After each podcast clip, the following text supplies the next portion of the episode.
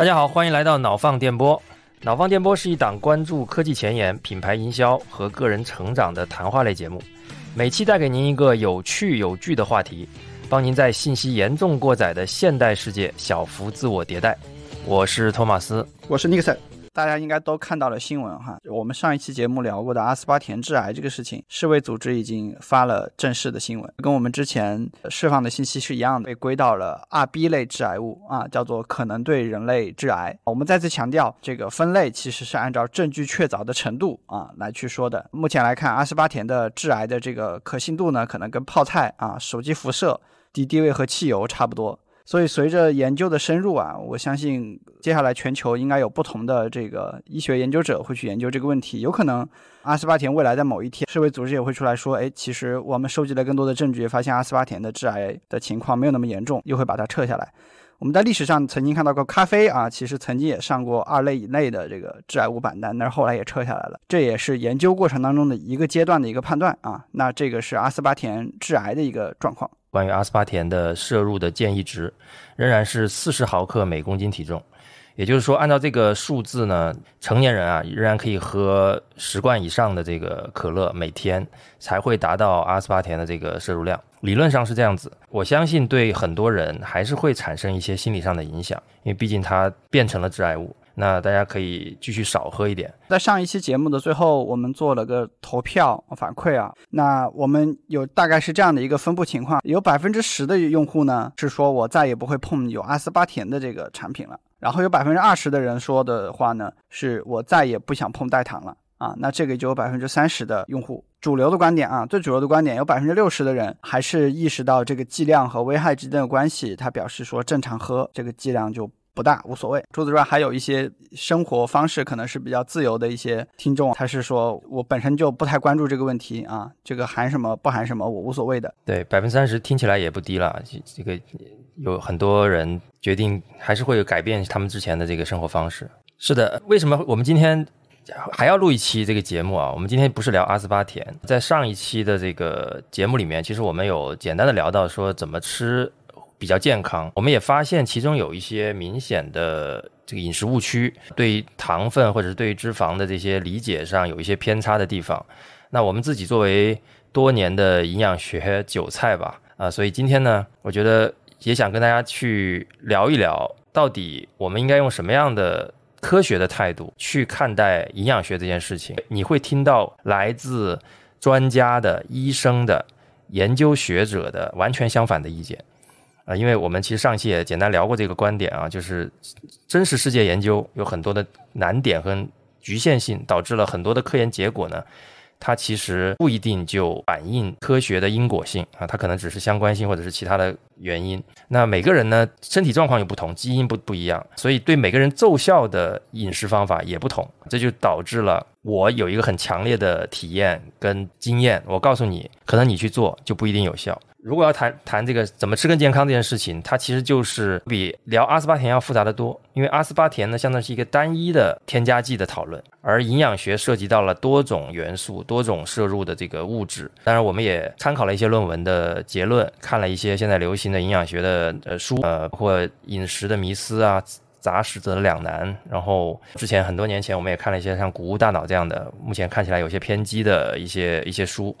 我想跟大家这个多分享一下，到底现在市面上有哪些对的、不对的、主流的、非主流的营养学的方案，那以及我们应该如何去看待他们。那在这之前呢，我觉得我们可以先聊一聊我们现在吃到的东西，在现代食品工业的这个大的体体系下面，到底发生了什么变化，跟我们的老祖宗们啊，我们请尼克森来跟大家分享一下。我们其实第一个很大的收获是来自于我们发现了现代食品工业和我们想的不一样。媒体上的现代食品工业都是说，哎，袁隆平这样的人做出了非常厉害的育种，对吧？依靠大量的机械化，我们实现了一些非常大规模的快速的生产。正常的媒体它不会报道的一些事情，很明显的一个事情就是现代食品工业它的食品原料其实是非常单一的。那我们能够看到一个非常明确的一个例子。你知道百分之八十的加工食品，你如果往根上去刨，原材料其实只有四种：玉米、大豆、小麦和肉。那肉可能是多种多样的，但是你会发现说，你如果吃任何一个加工食品，你都逃不开玉米、大豆和小麦。在这中间的话，我觉得最有趣的一种是玉米，我们今天拎出来讲一讲。那玉米其实是一种毫当之无愧的超级作物，产量高又容易加工，然后的话呢，存储也方便啊，用途就广泛。所以说很多年前，任何一个国家当开始考虑自己的提升自己的粮食产量、解决温饱问题的时候，它一定会在各种方向。给玉米做这个补贴和政策支持，可能会是鼓励去农民去买玉米的种子啊，买针对玉米的化肥。我们看到一些非常有趣的描述。如果你今天要去买一个鸡块和饮料，那有可能你的饮料里面全是玉米，你的鸡块也全部都是玉米。那这一点我展开讲一讲。就玉米这种东西，它是有非常丰富的淀粉和糖分的。那高淀粉和高糖分的这两个特性呢，就决定了玉米是可以在化学上和生物学上啊，它可以做大量的转化的。所以我们会发现有非常多的东西就可以经过玉米来制作出来。比如说今天你喝任何一个甜味的果汁或者是饮料，它的玉米糖浆，它就是一种最最常见的甜味剂。你如果不想喝甜的，OK，你想喝其他的，maybe 你想喝酸的，抗坏血酸，也就是维生素 C，它其实就是用玉米加工来的。比如说卵磷脂，很多卵磷脂会做成透明的一个胶囊，对吧？看上去很很很好，很有科技感的一个样子。其实它是用玉米加工的这个糠皮和麸皮，其实它是加工当中的一个副产物嘛，然后给你做出来的。今天如果你吃任何一个东西，只要它涉及到调味剂以及特定的调色。它大概是跟玉米是分不开的。比如说，我们最常吃的味精，也就是谷氨酸钠，其实它是分解玉米分解出来的。要要给任何一个东西食物去上色，我们涉及到的这种叫什么多元醇啊、染色剂啊，OK，这里面大量的东大量的原料都是依赖玉米的。大豆和小麦其实也是类似的情况，我就不展开了。嗯。所以说，从这个点上来看，现代食品工业和媒媒体其实它很少会告诉你说，我们伴随着产品食物越来越丰富以及产量越来越高的同时，其实背后可能是你在吃只来自于玉米、大豆和小麦的原料。之前我以为这个主要是来自欧美视角的一个数据嘛，但是我看了一下，在中国玉米的产量已经超过水稻。成为最大的粮食的作物了，对这个还是蛮令人惊讶的，因为我们之前我一直以为大米才是我们主要的这个种植的谷物吧。到二零二一年，中国的主要谷物产量，玉米占到了百分之四十三。而水稻只有百分之三十四。当然，这些玉米呢，不不一定是被我们吃掉了，因为我们吃掉的东西，我觉得可能还是水稻会占比更高一些。这个可能是区别于欧美的一个一个重要的一个主食的区别。而大部分的玉米被种出来是被作为乙醇燃料和饲料。那既然说是饲料啊，那我也有一个点我也必须要提。很多人认为肉类可能是多样化的，其实肉类目前来看也不是多样化的，因为大量的肉类当中，它开始引入这种谷物饲料啊，简单来说就是玉米啊，玉米面啊，以玉米为主要原料的饲料，我们吃的肉也发生了变化，甚至是分出了三六九等。那举一个简单的例子，大家有没有听说过两个概念？一个叫做安格斯谷饲牛排，和一个叫做安格斯草饲牛排。那谷饲呢，就是这个牛吃的是大豆和小麦。啊，还有玉米为核心的这个谷物饲料，草饲呢比较好理解，就是牛就是牛就是吃草嘛，对吧？那这两种牛肉的区别呢，就是谷饲牛排呢，一般这种肉里面它有更多的这种脂肪啊，就是一般叫做那种什么，就大理石花纹，特别适合在抖音上种草的那种那种那种视觉效果哈。那草饲牛排呢，可能肉就比较结实一些。那是我这里必须要提出来的一个点，说如果你是关注以健康饮食的人，你必须要知道谷饲牛排和草饲牛排它的营养成分其实是有非常大的区别的。那谷饲牛排来说的话呢，因为刚才说了，它有很多的这种大理石的花纹，它有更高的这种饱和脂肪酸。那这种脂肪酸的比例来说，总体来说是不太利于人体健康的。简单的说，就是它的脂肪含量更高。饱和脂肪酸其实就是脂肪。对，但是如果说今天你作为一个在抖音上或者是美团上看到视频种草的人，我相信你大概率还是爱吃这种古饲牛排，因为看着实在是太有食欲了，对吧？所以的话呢，我们会发现食品行业也非常愿意把草饲和古饲牛排给它分出等级，然后的话呢，告诉不同的目标客户。比如说，如果你是一个卖这个健康牛排的餐厅，你会更倾向于说草饲牛排是更更健康的，因为我的养殖成本更高，所以我就更贵。那同样也有一些餐厅，他在拿古饲牛排来做文章。那些餐厅呢，就是说精致的大理石花纹、均匀的脂肪分布，让你的吃到嘴里的口感更加的嫩滑。所以我的古饲牛排会更贵。这里我补充一下，因为我本身也是一个牛排爱好者，基本上我们在牛排馆吃到的，应应该是以古寺牛排为主。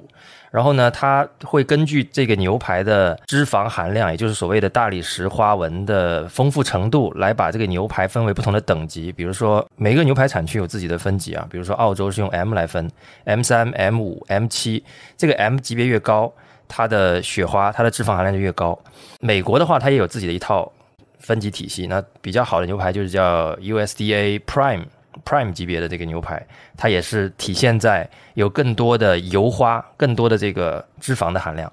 那为什么要用谷饲？其实简单的说，就是玉米的能量密度更高，所以通过谷饲养出来的牛，它是一个增肥的状态。那就是说，它的牛肉没有那么瘦，而牛的脂肪含量越高，它在煎出来的牛排就基本上就是就是越香的。所以呢，这个大家为了让这个餐桌里面、餐盘里面的这个牛排的口感更好，所以不断的去培育更加肥的。大家可以理解为，对于牛，从牛的视角来看，它肯定就是更胖的牛。其实对于牛来讲，它并不是变得更健康了，因为我们会看到，用谷饲养出来的牛，它是它其实是有很多疾病的。就是这个牛自己它的这个健康状态，你可以把它理解为是一个亚健康的一个一个状态。但只不过它作为一个饲料牛，它可能养到一定的年龄，它就被宰杀了。所以呢，它的这个病，嗯，它的这个亚健康的状态，其实对于牛来讲当然是不好的。可是对于我们这些食客来讲，你可以吃到口感更嫩滑的牛排。当然，这里我们查到的信息有一些跟我们的这个生活经验有一些相相左，就是我自己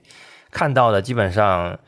好的牛排馆没有草饲牛排，基本上只有谷饲牛排，而且谷饲牛排会根据它的这个等级有不同的价格，所以在我的认知里面，谷饲牛排应该是比草饲牛排要更贵的。如果听友里面有这个在这个行业内的朋友，也可以帮我们澄清一下，到底谷饲牛排跟草饲牛排哪个更贵一点？那不仅是牛肉有有这样的问题，就是原料单一导致的营养价值丢失啊的问题。那鸡肉也是很常见的一个肉类，其实也出现这样的问题。就是刚才提到牛肉有亚健康牛，对吧？那工业养殖鸡也有亚健康鸡，而且亚健康鸡的问题可能还更大，它会有很多是腿部畸形啊、那心脏病发啊类似的这样的一些问题。亚健康鸡它的这种不饱和脂肪酸啊，相对健康的一种脂肪酸，它的含量其实比。传统的养殖鸡是低了百分之三十到四十的，然后维生素的含量呢也只有三分之二。然后的话，除此之外，你可能还会考虑有到说，就是刚才托马斯提的，就是这个鸡和牛越来越容易生病，所以自然它就会吃到更多的药物和抗生素。其实这样的抗生素，鸡肉和牛肉你吃到嘴里，其实长期以来也会导致人的一个抗生素抗性的一个提升。嗯，所以这里要说的就是，不管是大豆、小麦还是玉米。以及就是说吃他们的肉类，其实，在整个食品工业追求规模化和快速生产的过程当中，我们吃到的是我们身上吃到所有的东西，它的营养含量和成分都在变化。对这件事情其实很好理解啊，就是为什么玉米大家变成了最主要的这个农业作物。也是因为能量密度的原因，就是我们可以看到，同样是一亩地种玉米，它吸收太阳能的这个转化的这个能源效率是最高的。你可以把它理解为是一种，你把它当成一种生物能，它就是一种最高效的、最大的电池。你可以这么理解。那在这种最大的电池的这个驱动下呢，它可以让我们整个食物的体系里面的全部的链条都获益。这个其实。怎么说呢？就是我我们也不要说我们要反现代化或者是反现代农业啊，因为现代农业其实对于解决全人类的饥饿问题，它是有非常卓越的贡献的。就像我们刚才提到了，像袁隆平种这个杂交水稻，它对这个水稻产量的改变，很多人当时就说：“哎，那这个是杂交水稻是不是没那么好吃啊？”那这件事情其实好不好吃这件事情，其实已经是一个我们叫第一世界问题了，对吧？我们我们其实。在过去面临的是饥荒的问题，所以呢，就我我们今天说了很多现代农业不好的地方，我们并不是说我们不要现代农业了，啊，现代农业其实是对全人类能够从饥荒中走出来是有是有着重大的贡献的。我们只是在看说，在这个过程中，我们如果看得更更细致一点，我们失去了什么？对，大概是这样。事实上来说，我们在刚才提到一本畅销书的名字叫《谷物大脑》哈，我们在这本书中其实还看到了针对另外一种物质的这个重点说明，就是小麦当中，你知道有一种东西叫做麸质啊，这个是小麦、大麦里面就是这种谷物里面常见的一种蛋白质。那这种麸质来说的话呢，它一般就是它的好处啊，其实就是说能够让这个面粉、面包啊，它产它做成一个很蓬松的一个状态啊，然后的话让它容易发酵。那这几年来说，其实主要是欧美哈比较流行，就是一种叫做无麸质饮食嘛，对吧？因为他发现有一部分人他就会就是叫做什么麸质不耐受啊，他说白了，他吃了这种小麦的这种制品，可能会导致腹泻啊、就疼痛啊，就这样的一些问题。那麸质这个东西，它好的一面呢，就是说它是人体的一种必要的这种氨基酸和蛋白质的来源，它也有很多膳食纤维能够帮助你的肠粪去蠕动。但是在这本书里的话呢，它重点就提到，就是说小麦的麸质含量啊，目前来看是有点过量了。那他找到了一个量化的标准，就叫做说，我们历史上吃的小麦和现在我们经过人工的育种和大面积种植的小麦，它的麸质含量相比现代的小麦对比以往是提升了四十倍的。那这样的四十倍的一个提升，最终导致的一个结果呢，其实是说。我们会发现，现代食品，尤其是现代这种面包啊之类的产品里面，它的麸质含量就会更高。所以就说这本书里面其实就会开始去抨击一个点，就是说我们在日常生活当中吃了太多的麸质，导致说我们对这样的高麸质的产品其实是形成了一定的上瘾性。也就是说，我们正常吃的面包啊、啊汉堡包啊之类的，它的这个面皮其实都是有问题的。然后的话呢，它这种麸质。在你的身体里面进行分解之后，它会产生一种类似吗啡一样的化合物，然后最后让你的大脑形成依赖。所以这个其实又回到了我们上一期里面提到的一个观点，就是说，现代工业它提升某个营养素的一个含量，或者提升某种物质的含量啊，它不只是为了方便种植和这个规模化生产，也会有非常多的一个诉求是来自于说这样的食品更容易让人上瘾啊，所以说这样的现象就发生了。所以这个是。呃，关于小麦麸质啊这样的一个点，以上观点呢，基本上来自于刚才提到的一本书，叫《谷物大脑》啊。那无麸质饮食呢，其实在西方国家这两年蛮流行的，但是呢，我们其实也看到了很多针对这种观点的反对的意见。因为大家如果看过《谷物大脑》那本书的话，会觉得它，就是我自己看下来的感觉是觉得它有一些夸大其词啊。那我们看到的一些反对意见呢，包括其实。肤质过敏的问题，其实书里面写的是基本上是正确的，呃，它会导致你的一些这个免疫性的疾病啊、消化的一些症状啊、拉肚子啊等等。但是呢，实际上这种肤质过敏这种病的发病率是非常低的，就是在我看到的数据呢显示，在英美，它的这个确诊的发病率只有三百分之一，然后可能发病率仅为百分之一，也就是说。可能在人群中，它是一个低于百分之一的一个发病率的一个一种一种小众疾病，而现在无麸质饮食呢，可能导致了超过这个数量很多倍的人，在为了避免麸质，而他完全没有必要这么做，就就是基本上正常人啊，就是虽然刚才我们提到它呃现代小麦比野生小麦麸质高了四十倍，但是如果你不是一个麸质过敏的体质的话呢？你在吃这些麸质下去，它其实就是某一种蛋白质，它可能还含有一些对你有有有价值的营养元素，你还可以吸收的，它并不会造成任何不好的这个问题。那在这种情况下呢，无麸质饮食其实反而限制了你已经很有限的食品来源了。刚才我们已经提到了，你看起来吃了好多种不一样的食物，但是你去追根溯源的话，发现它其实就是几种构成。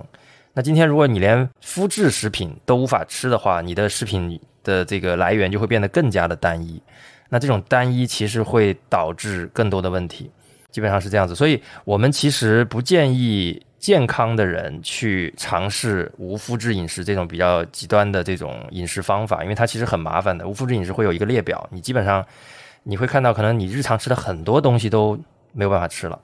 那那这种情况呢，也会导致你刚才说的这个。你的摄入的这个食品的这个种类会变少，那这种种类变少会带来什么问题呢？其实我们等一下会聊到啊，比如说你的肠道菌群就会受影响，你的你的身体的这个很多元素的摄入变得更困难。所以我我们讲到这里，我们在我们就会发现啊，你看无麸质饮食其实还蛮主流的，在在西方，但是现在看起来它也不算是一个非常正确的一个饮食方式。我们其实能看到非常非常多各种各样的啊，在饮食界你方唱罢我登场的这种各种各样的饮食的这个类别，在不断的在重复的上演。其实我们接下来我们就可以跟大家一起来看一看，我们看到了哪些曾经流行过的，或者有一些现在正在流行的一些饮食方法。对，关于无麸质，我我们看到一组非常有意思的数据啊，就是首先是人们自己认为自己肤质过敏的人和真正过敏的人，呃，数量比例是十倍，也就是说，有超过十倍的人其实没有这个问题，但是他认为自己有这个问题，所以他会在餐厅去吃饭的时候，他会要求说啊，我对什么什么东西过敏，你不要给我什么样的原料，对吧？然后，然后这帮人有十倍。然后真真正正的得了这个病的人，然后需真真正正的已经是有症状需要去诊断的人呢，那只有十分之一。也就是说，这中间你看，就是认为自己有病的人是十倍，然后的话呢，真正确诊的人只有十分之一。也就是说，这个是一百倍的差异。那这一百倍的差异，直接造成的一个现象，就是在欧美的这个世界里面，就是无麸质饮食，它是一个非常大的一个产业。然后所有人都被各种畅销书和广告所打动，然后他去尝试无麸质饮食的这样一种潮流。OK，那接下来我们就顺着这个话题啊，跟大家聊一聊，还有哪些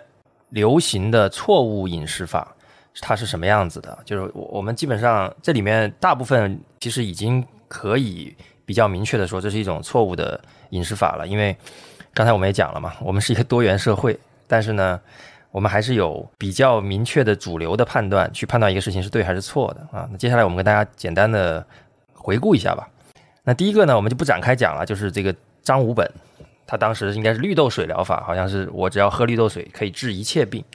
那这个其实大家听听到了就要就要警惕了。首先，它是一个单一的元素构成的饮食方案，它只喝绿豆水，其他的它都不提啊。这种我们就首先要有一个警有一个红灯要亮了。第二个呢？这个绿豆水本身，它只是一种豆制的煮出来的水，那它能有什么特别的神奇的地方呢？其实是没有的。我觉得这个我们不展开了，这个因为错的太离谱了。那第二个我们想展开讲一讲的叫果蔬汁排毒饮食法，其实这个流派呢还蛮流行的啊。其实在国外还有一个叫果物主义者，就是他可能不一定是只喝果蔬汁，他是只吃水果。啊，有很多这样的人，我们我们看到了有一个案例叫香蕉女孩啊，这个香蕉女孩呢，她之前患过贪食症，然后呢，在这个她受访的这个往前十年里面呢，她的饮食百分之九十是用水果来构成，然后她有各种各样奇怪的煮水果的和煮蔬菜的方式来去烹调它的这些水果啊，在网上一个视频里面，他提到他一天吃五十一根香蕉，然后还喝椰奶。按照理论来算呢，它其实能提供四千多卡的热量，热量很高啊，没有没有任何限制，然后它还能看起来很苗条，所以它带动了一波跟着它一起去吃水果的这个人。但是呢，我们也知道嘛，这个其实我们红灯又亮了，是吧？你又在单一的吃某一种元素，因为我们知道水果主要它主要的成分其实是各种各样的糖，果糖、葡萄糖啊，各种各样的糖的这个这个含量。那只吃水果呢，其实显然在我们。主流的看法里面，它也是有问题的。那我们也看到，它还有很多其他的非常奇怪的言论，包括不要用化疗治疗癌症啊，啊，用水果来治疗癌症啊。我们听到这个又一个红灯又亮了，对吧？水果治治疗一切了。然后他说，节食导致了停经是对身体有益的。那这个我们也知道是很很荒谬的说法。然后我们看到乔布斯，据说他就是一个果实主义的倡导者啊。乔布斯是一个很伟大的企业家。我们作为一个科技博客，我们其实绕不开的一个人。我们知道他在这个做产品的 sense 上，简直就是所有产品经理的这个祖师爷了，是吧？可是呢，他在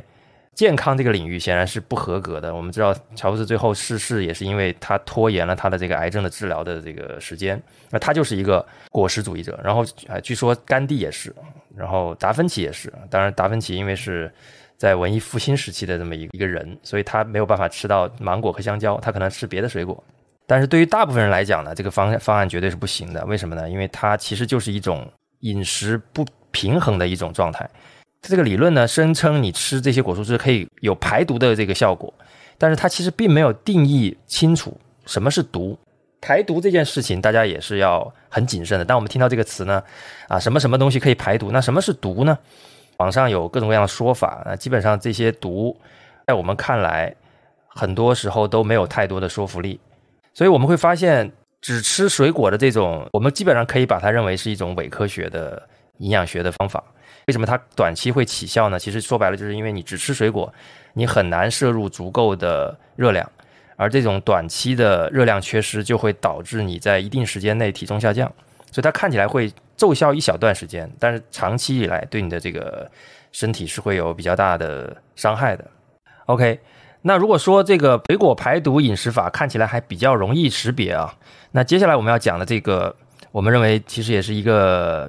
已经被证明不太健康的饮食法，它叫阿特金斯饮食法。这个名字大家可能比较陌生。那第二个名字大家可能比较熟，尼克森应该比较熟了，叫生酮饮食。嗯，对。啊，说白了呢，这两种饮食方法的这个核心逻辑就是不吃碳水。我们其实，在上一期的评论区也看到很多人，包括我们在群里面跟大家聊天的时候，大家会说啊，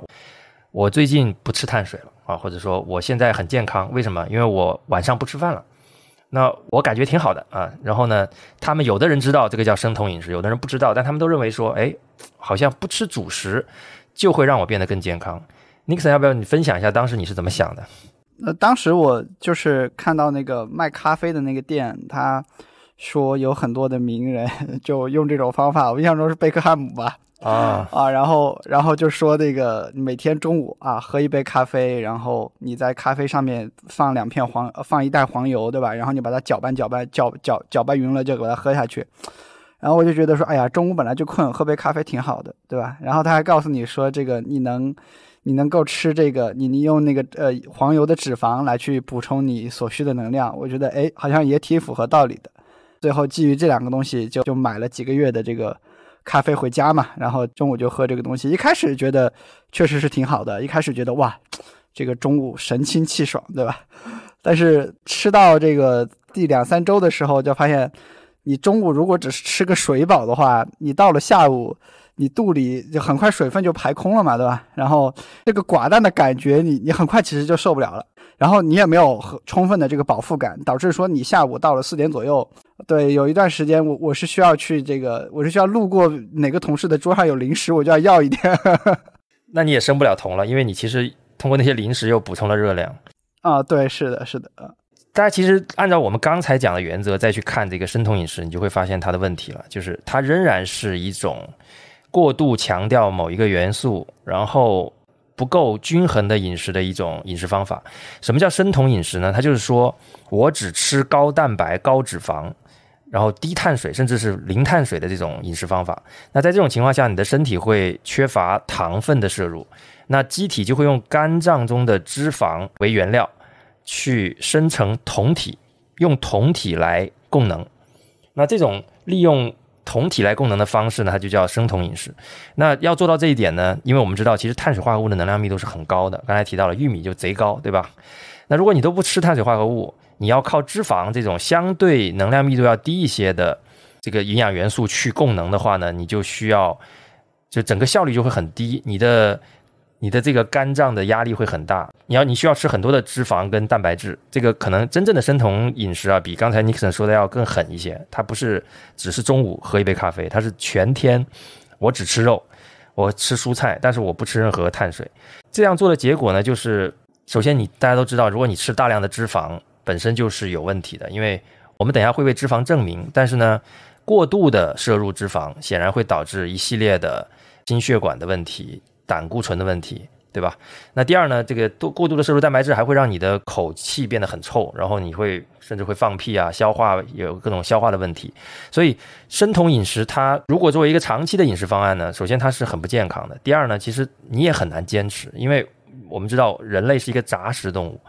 你在长期不吃有一些东，尤尤其碳水，对对于这个亚洲人来讲呢，又是一种非常是写在基因里的喜爱啊。你你真的不去吃它。几个月之后你就忍不了，啊，所以这种方式本身也是不健康的。所以当大家说我不吃碳水，或者说我现在不吃主食的时候，这种方式看似健康，实际上是很不健康的。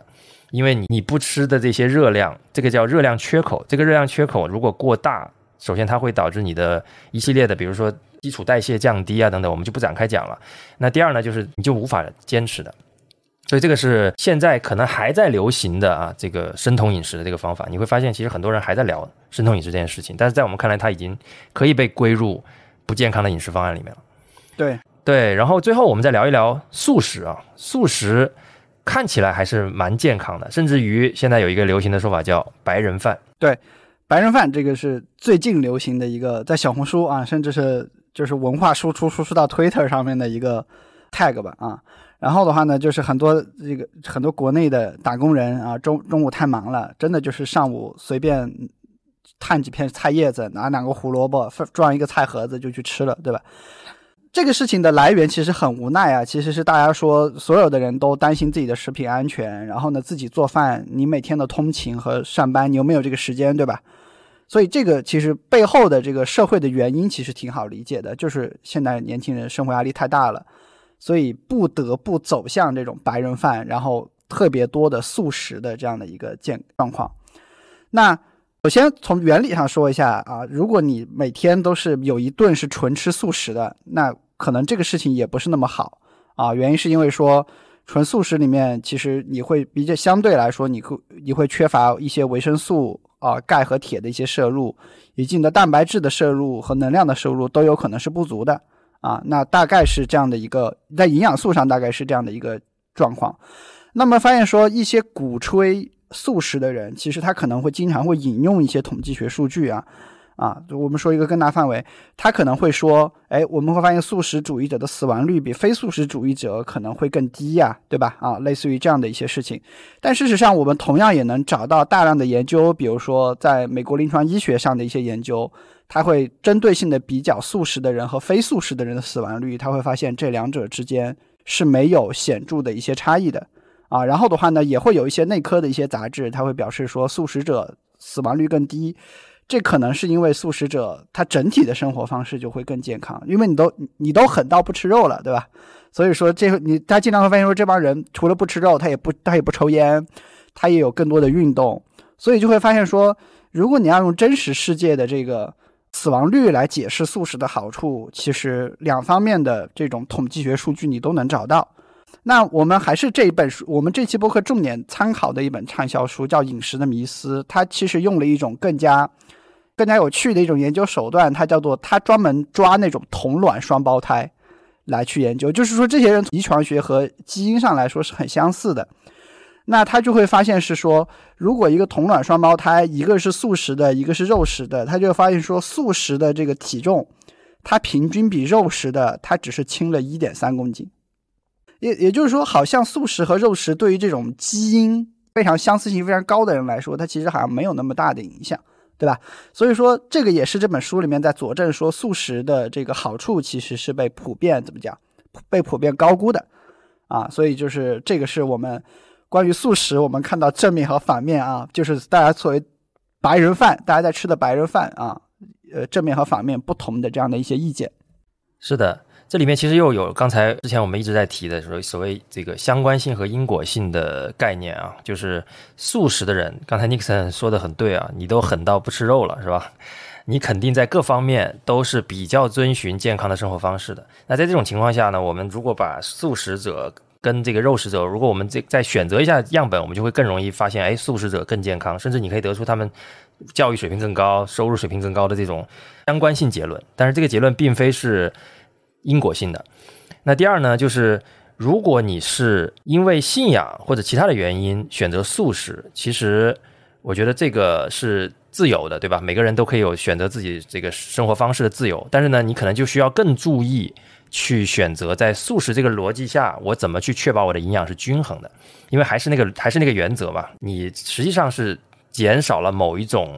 营养元素的摄入渠道跟多样性。那么在这种情况下，你就需要比一般人更注意我如何把这个地方补回来，否则的话，你就会出现各种各样的健康问题。因为刚才讲了，其实素食并不是更健康的。那如果说，我没有什么信仰的问题，我也没有对吃肉有什么排斥，我就是纯为了健康选择素食，那我觉得大可不必啊。对，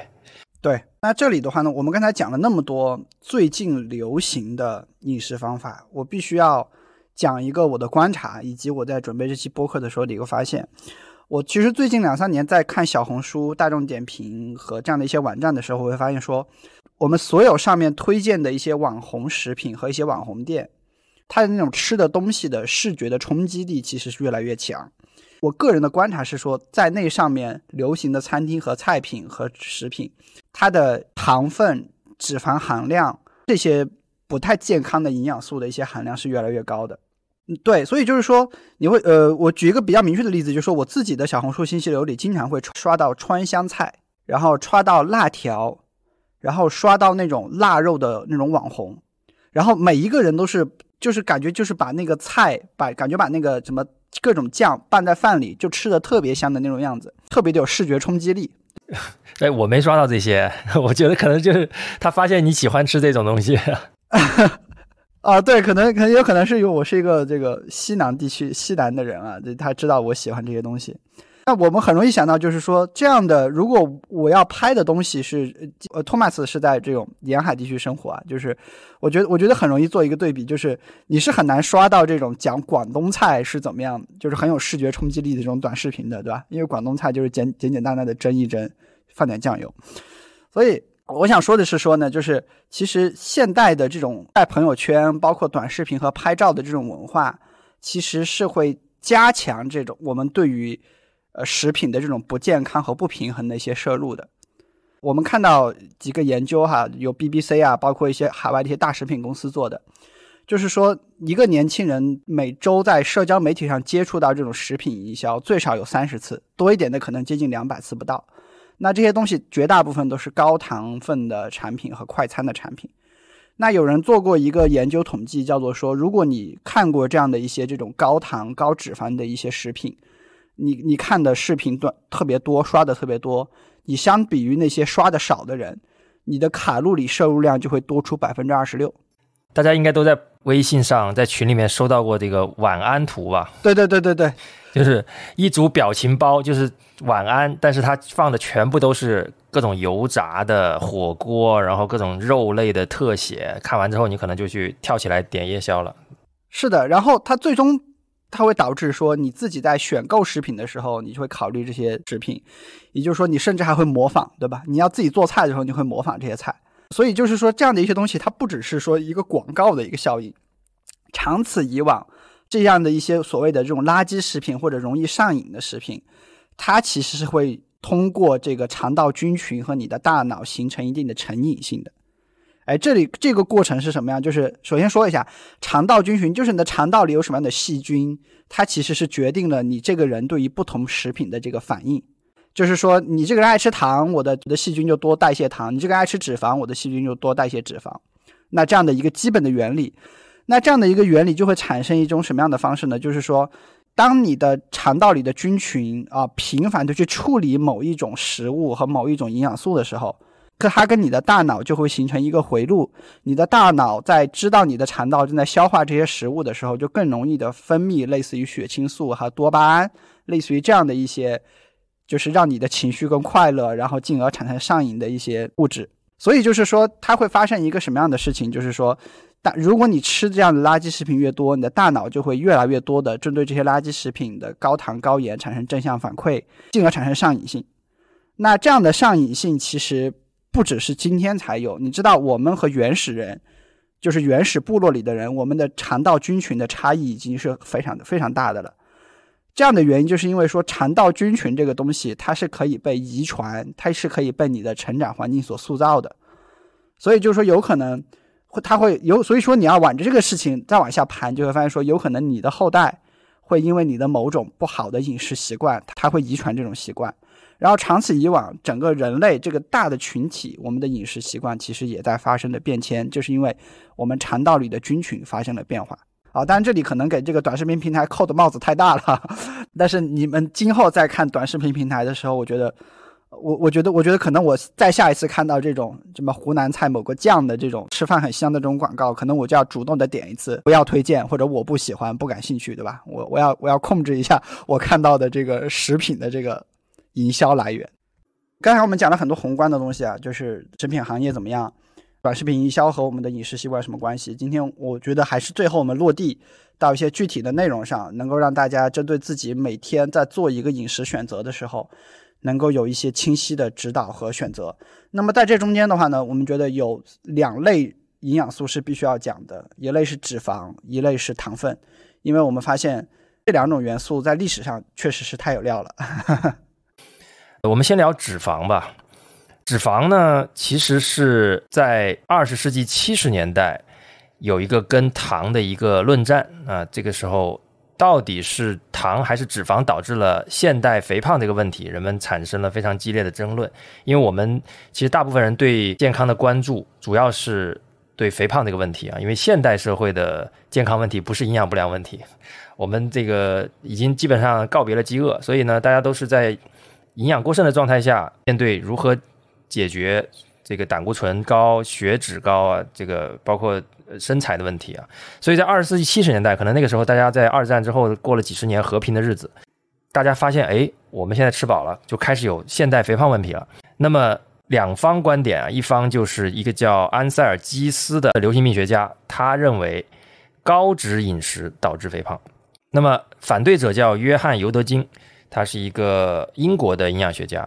他认为糖才是健康问题的元凶啊！这两个人因此就变成了仇敌啊！他们两个，我们从现在的观点来看，他们俩其实都没有非常可靠的临床这个实验的数据，他只是通过对流行病学的观察得出了这个结论，所以本身是有缺陷的。但是基本上就是归因归在了两个不同的营养素上。那最终呢，在这个七十年代的时候，是这个基斯啊，我们认为他用。更好的公关能力成为了这个争论的获胜者。那总之呢，在当时呢，政府认可了基斯的观点，就是认为脂肪更严重啊，脂肪是有害的这个结论。那糖呢，反而就被掩盖了，就是糖有害这件事情在当时就没有得到传播。然后从一九七几年到可能到九十年代吧，我们都一直认为糖是相对安全的。而脂肪是不安全的，那这导致了什么呢？导致了我们现在的食用糖的这个量是历史的二十倍，啊，所以这个时候我们有一个另外一个小小警报又要又要响起来，就是我们可能在过量的摄入糖。那么我们先来讲一下脂肪是什么？脂肪其实它要，我我觉得它要把它分开，分成不同的脂肪类型，我们可以把它分成饱和型的脂肪酸。然后分成不饱和的脂肪酸，不饱和的脂肪酸里面又有多不饱和脂肪酸和单不饱和脂肪酸，然后还有一类呢叫反式脂肪酸，这个我们等下讲。那饱和脂肪酸大家比较好理解啊，其实更多的就是动物脂肪，也就是我们吃的牛羊肉啊、鸡肉啊这些肉类里面让你觉得非常多汁的鲜嫩的这个部分，其实就是饱和脂肪酸为主的。然后油类里面比较明显的饱和脂肪酸的油是椰子油。然后我们所有的乳制品里面的就是所谓全脂牛奶，我们喝到的都是饱和脂肪酸。那饱和脂肪酸呢，其实一直以来被认为是不那么好的啊，甚至是心脏病的元凶。这个我们等一下会讲到，但现在看起来也没有那么严重。那不饱和脂肪酸呢，被认为相对是比较健康的啊，比如多不饱和脂肪酸就是欧米伽三、欧米伽六啊。这个欧米伽三其实大家知道鱼油嘛，主要在鱼的这个提取里面产生。因为地中海饮食这个是相对一种比较健康的饮食方式啊，它就是以大量的鱼类作为脂肪的摄入，那其实被认为是健康的啊，在现代的医学研究里面，然后菜籽油和橄榄油，尤其是橄榄油，也被认为是一种健康的脂肪的这个摄入，那这些呢，其实问题都不大，而反式脂肪酸，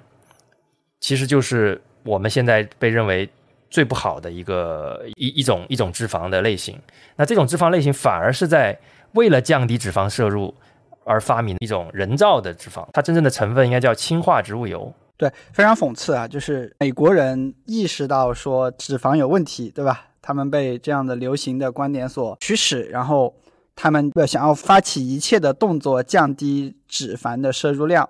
所以呢，就发现就是反式脂肪酸这个东西就成了这个食品工业的宠儿，大家就开始快速的使用这样的东西。那在二十世纪九十年代的时候的话呢？就是美国食品监督管理局，应该叫 FDA 啊，是食药监督管理局。他发现，就是当时市面上百分之九十五的这种零食，其实都有这种反式脂肪酸。事实上，在八十年代末啊，其实就有发关于反式脂肪酸的一些负面的一些报道了。那研究的表明的话，就是说，如果你每天哪怕只是吃百分之一到百分之二的这种反式脂肪酸，就是你的食品里啊，其实都会非常显著的提高你的这个血脂的水平。然后的话呢，它会把你的心脏病和猝死的风险提升三倍。额外的话呢，还有一些癌症的一些风险，所以说之之前其实就有人估算过，说可能每年有二十五万的这种美国人，其实他是他的死亡其实是跟食用了过量的反式脂肪酸而紧密相关的。政府在营养学的一些反应上，其实还是会滞后的。这就是为什么我们不能完全按照政府说的这个营养学的观点直接全盘接收。我们可能还是需要更前沿的去看一下，在整个营养学的这个前前沿的这个部分，有哪些观点，有哪些论证在进行。那我们看到反式脂肪酸在今天呢，其实。对于大部分的发达国家、西方国家，包括中国，其实我们都已经很少会有机会摄入了，因为它已经被逐渐的被禁止了。但是在很多发展中国家，比如说巴基斯坦，它可能还被作为一种廉价的食用油在使用。这其实是一个营养学如何反过来伤害了大家的一个一个小例子啊。那告别了反式脂肪酸之后呢，我们再回头看脂肪，它是不是就有那么不好？接下来看一看，那脂肪到底在过去为什么大家会觉得它不好呢？是因为我们在大部分的时候摄入的脂肪都是伴随着胆固醇一起摄入的。胆固醇实际上就是脂肪与蛋白质结合生成的一种脂蛋白，所以它基本上广泛的存在于肉类里面啊，肉类跟牛奶啊，这个那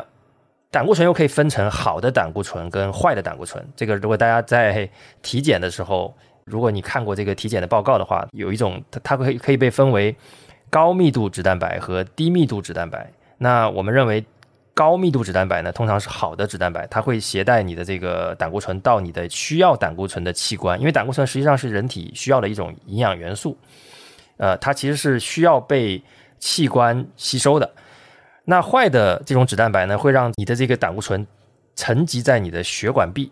就会把你的血管变得越来越窄，包括产生斑块，最后会导致心脏病跟一系列的这个心血管的一个疾病。那早期的研究呢，大家就发现，呃，有一些家族遗传的这些人，他的胆固醇水平是正常人的两倍，所以这些人呢就很容易在很年轻的时候就就会得心脏病，然后然后会导致他们的这个平均寿命会很很低。那这个就被称为高胆固醇的这个遗传型的高胆固醇的血血症。那这种研究就让大家认为胆固醇不是好东西啊，包括他们也开始研究了普通人。研究发现，普通人如果是高脂的饮食，它也会让他的总胆固醇水平稍稍升高，来增加这个心脏病的风险。所以，胆固醇在过去是被认为绝对有害的。但是呢，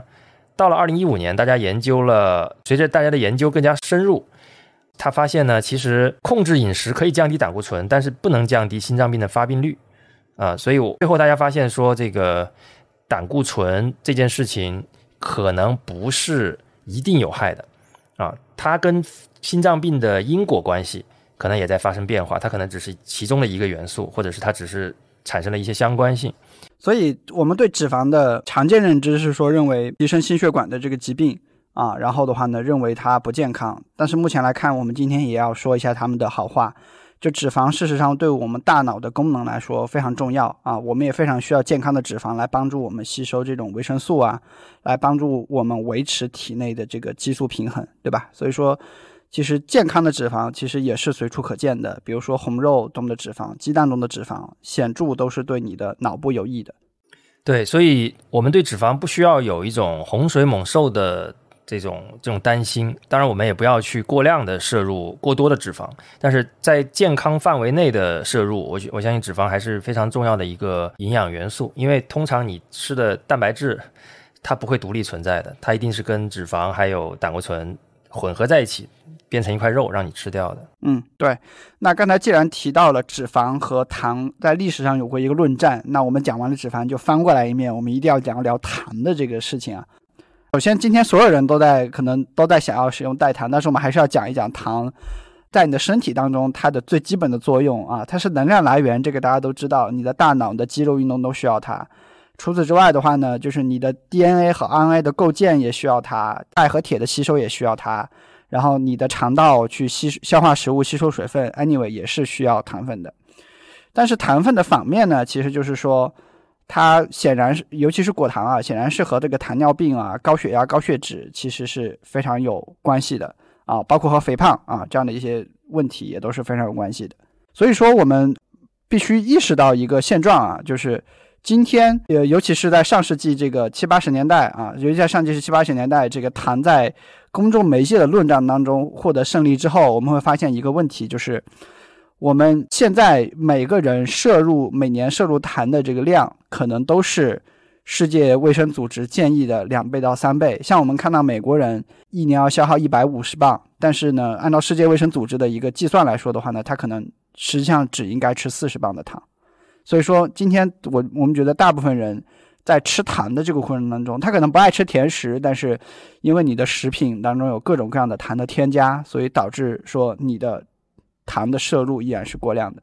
是的，我们在上一期节目的评论区看到了很多这样的说法，就是说，那我以后就喝含糖的可乐好了，我就不喝代糖的可乐了。然后我们我们就会讨论说，那膳食指南里面讲了，你一天可以摄入的糖分最好控制在二十五克，对吧？二十五克基本上就是一罐可乐。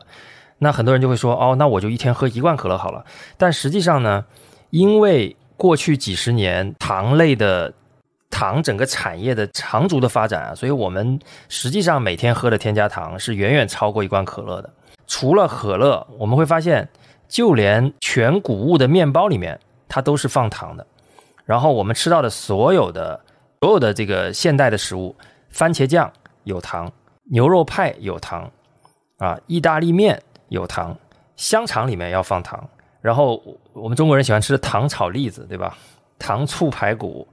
酸奶，一盒酸奶里面基本上也都含有非常多的糖。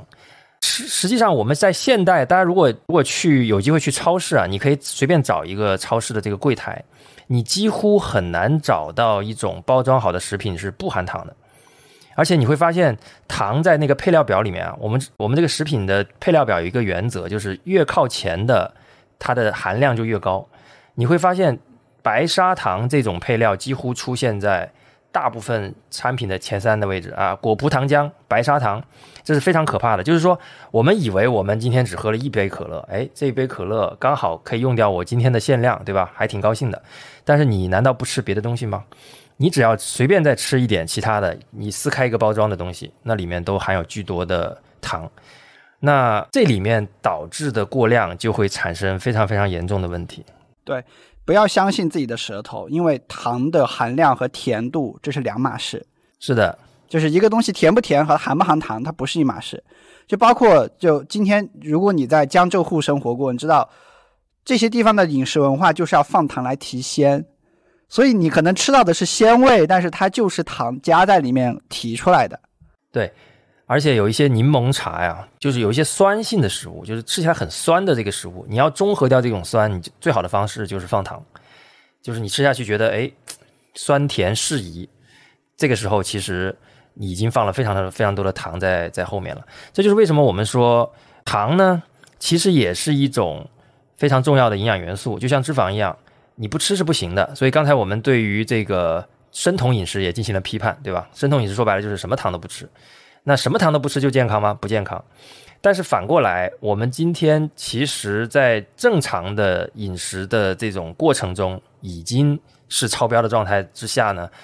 我们认为在主动的去避免摄入一些添加糖还是有必要的。对，那还是还这里说到糖啊，我还是要说一下，就刚才。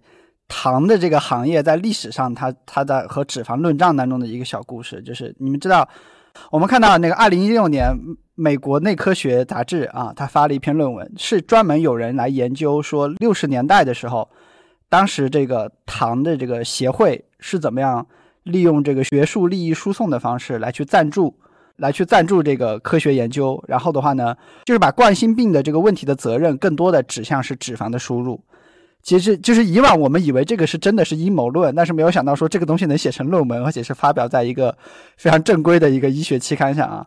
我们会，所以呢，这个一这个这篇论文其实就是分析所有的历史文件，然后他最后发现就是说，其实糖协会其实从六十年代开始就是在跟脂肪的这个论战当中，发现它就是有秘密的这种资助和秘密的这种利益输送啊。通过这种方式来说的话呢，就是减少人对这个糖的过量摄入和心脏病之间的这种关联啊，从而呢影响到这个大家的公共政策的这个制定。所以呢，通过这样的一些利益输送，最后你会发现说，糖的这些协会和食品行业，它就会把糖包装成一种没有危害的。而且是更多的是种甜蜜跟快乐结合在一起的这样的一种原料，然后的话呢，让你去吃更多的糖啊，让你买更多高糖的一个食物啊。但所以说，我们发现历史上其实食品营销就是确实有很多的这个黑历史。但是呃，说回来哈，如果即即便今天你很爱吃甜，你很爱吃甜食，你就是离开不了糖，但好像这个问题也不是说给你判死刑了怎么样？就是说，你还是有非常多的方式来调节身体健康。比如说，我们就会看到有非常明确的研究说，古巴是全世界非常著名的一个蔗糖的产地。那古巴人的消耗的糖的含量，它比美国人还要高，它是美国人的两倍。但是显然，古巴人其实也挺健康的啊，是因为他们每天一方面是因为他们除了吃糖之外，他们有非常多的蛋白质、纤维素和维生素的这样的一个均衡的摄入啊。除此之外的话呢，就古巴大家也知道，不是一个很发达的国家。大家更多的步行、骑自行车，有更多的体力劳动，所以说也并不是说你你吃了过多的糖就给你健康就一定会出问题哈。所以说这个还是一个很个体化，而且你有很多调节方式的一个问题。是的，基本上如果大家能够把脂肪和糖这两个目前对于健康最关键的、主要的，尤其是大家主要的热量摄入的这两个营养元素吃明白，营养的这个问题已经解决了百分之八十。那接下来，我觉得我们还有一些要再关注、再额外关注的一些小的这个营养元素啊，也值得大家讨论一下。那一个呢，就是纤维素。纤维素呢，其实又叫膳食纤维，其实也是一个现代人吃的越来越少的，但是其实蛮还蛮重要的一种营养元素啊。我在那个饮食的迷思里面看到一一段描述，特别有意思啊。他说，生活在卡拉哈里沙漠里的布须曼人，他是一个相对比较原始的这种生活方式的这个，应该是原始人吧。他们的粪便通常是两磅重，而相比之下呢，文明的欧洲人的粪便只有可怜的四盎司。也就是说，我们。在过去的这种相对我们认为这个古代的这种更加丰富杂食的这种环境下，我们是会吃下去更多的纤维素的。因为纤维素呢，其实大部分是没有办法直接吸收的，它会被作为粪便排出来。那现代人呢，明显他的这个粪便量变少了，说明你吃了更多的精致的主食，让你很快就饱了，你没有摄入那么多的东西，那你拉的也就更少了。这个粪便重量的变化，主要就是因为饮饮食中这个纤维素的含量的变化。关于纤维素还有很多的观点啊，认为它是比较健康的。那比较核心的一点就是，我们为什么要吃水果而不是吃果汁呢？就是因为水果跟果汁的区别就在于，果汁把水果中很重要的纤维素作为这个残渣被放弃掉了，直接喝喝进去的更多的是糖分。而这种糖分没有纤维素的伴伴随，它其实就会更易吸收，更对身体对身身体的损害会更大。那同时，我们知道这个纤维素里面有很多人类没有办法吸收的这些成分，反而是我们肠道内的微生物的养料。所以很多很多种类的纤维素被称为益生元，意思就是它是我们的益生菌的养料。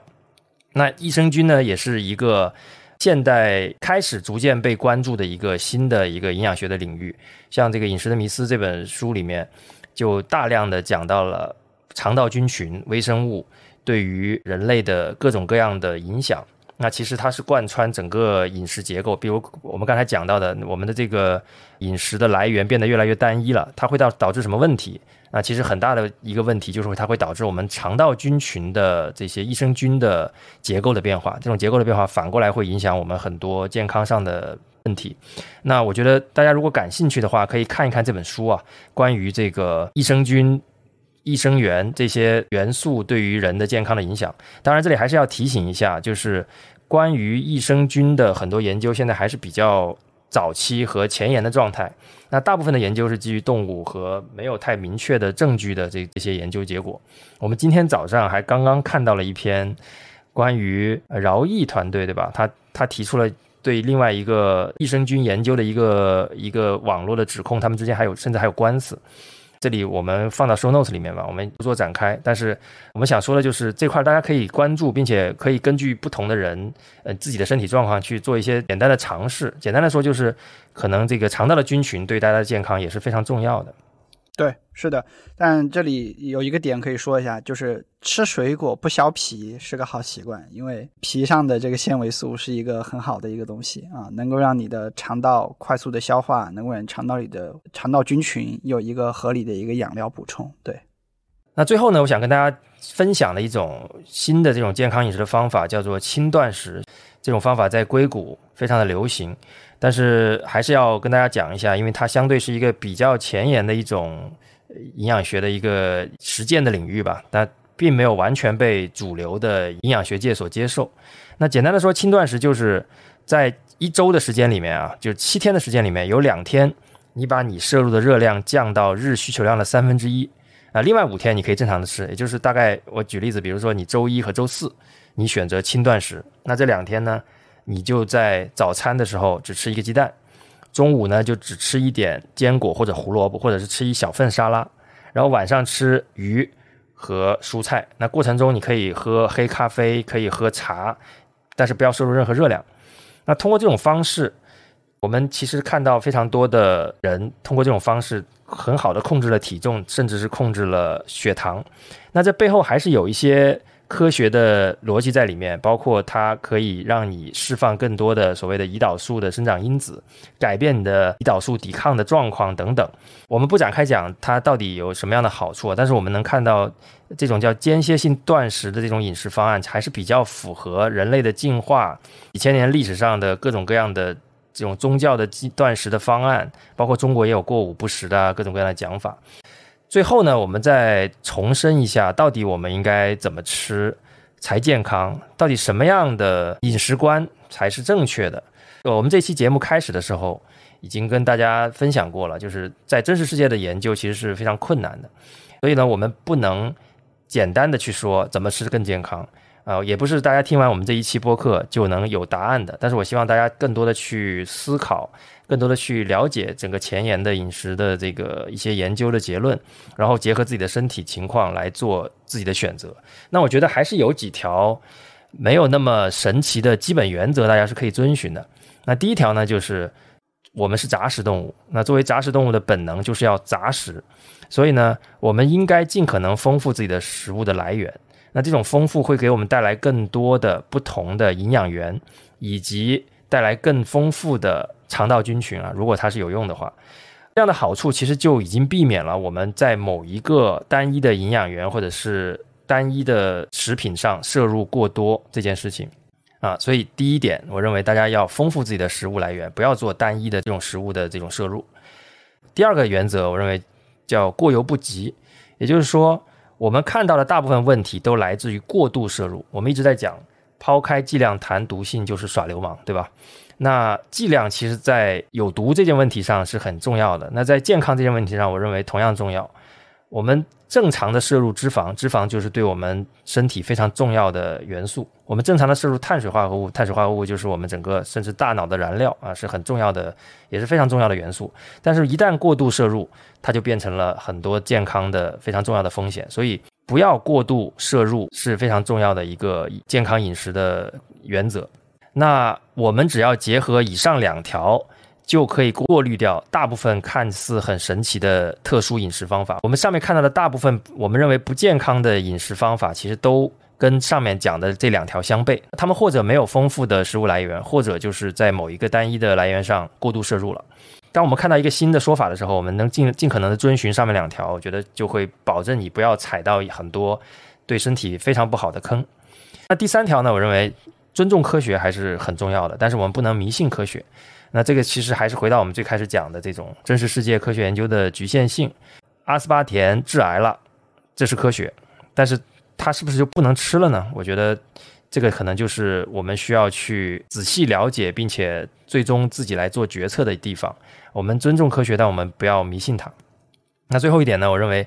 每个人都有自己基因的特殊性啊，饮食习惯的特殊性，然后你所处环境可能也是不一样的啊。中国和美国有区别，亚洲人跟欧洲人可能在基因上也不同，那就决定了没有普世的饮食方案。每个人还是应该基于以上的几个基本的饮食观，我们去找到最适合自己的正确的健康的饮食方案，不断的调整，就不要把自己陷在一个死的框架里。我就是这么吃了，我这辈子不变了，啊，不要这样。那我们还是要去多尝试，最终找到一个符合科学的、多元的、自己独特的这种健康的饮食方案。对。对，以及如果今天你在刷短视频或者看小红书的时候，还是看到了一些那么不健康的网红视频，我也希望你来评论区里跟我们互动一下。我也想看看大家在自己的社交信息流里面会看到什么样的食品营销和推荐。嗯，在听完了本期节目之后，你觉得你的饮食观有发生改变吗？或者说你平时的饮食习惯是怎么样的呢？欢迎大家在评论区。参与讨论，我们一起来聊一聊，接下来我们应该怎么吃才会更健康。好的，本期内容就到这里，感谢您收听脑放电波。您可以在小宇宙、苹果播客或者其他泛用型播客客户端搜索“脑放电波”，找到并关注我们。如果您对本期节目有任何疑问，欢迎您给我们留言。如果您觉得这期节目对您有所帮助，欢迎您关注、点赞、收藏、转发，这对我们非常重要。好了，本期节目就到这里，让我们下期再见，再见。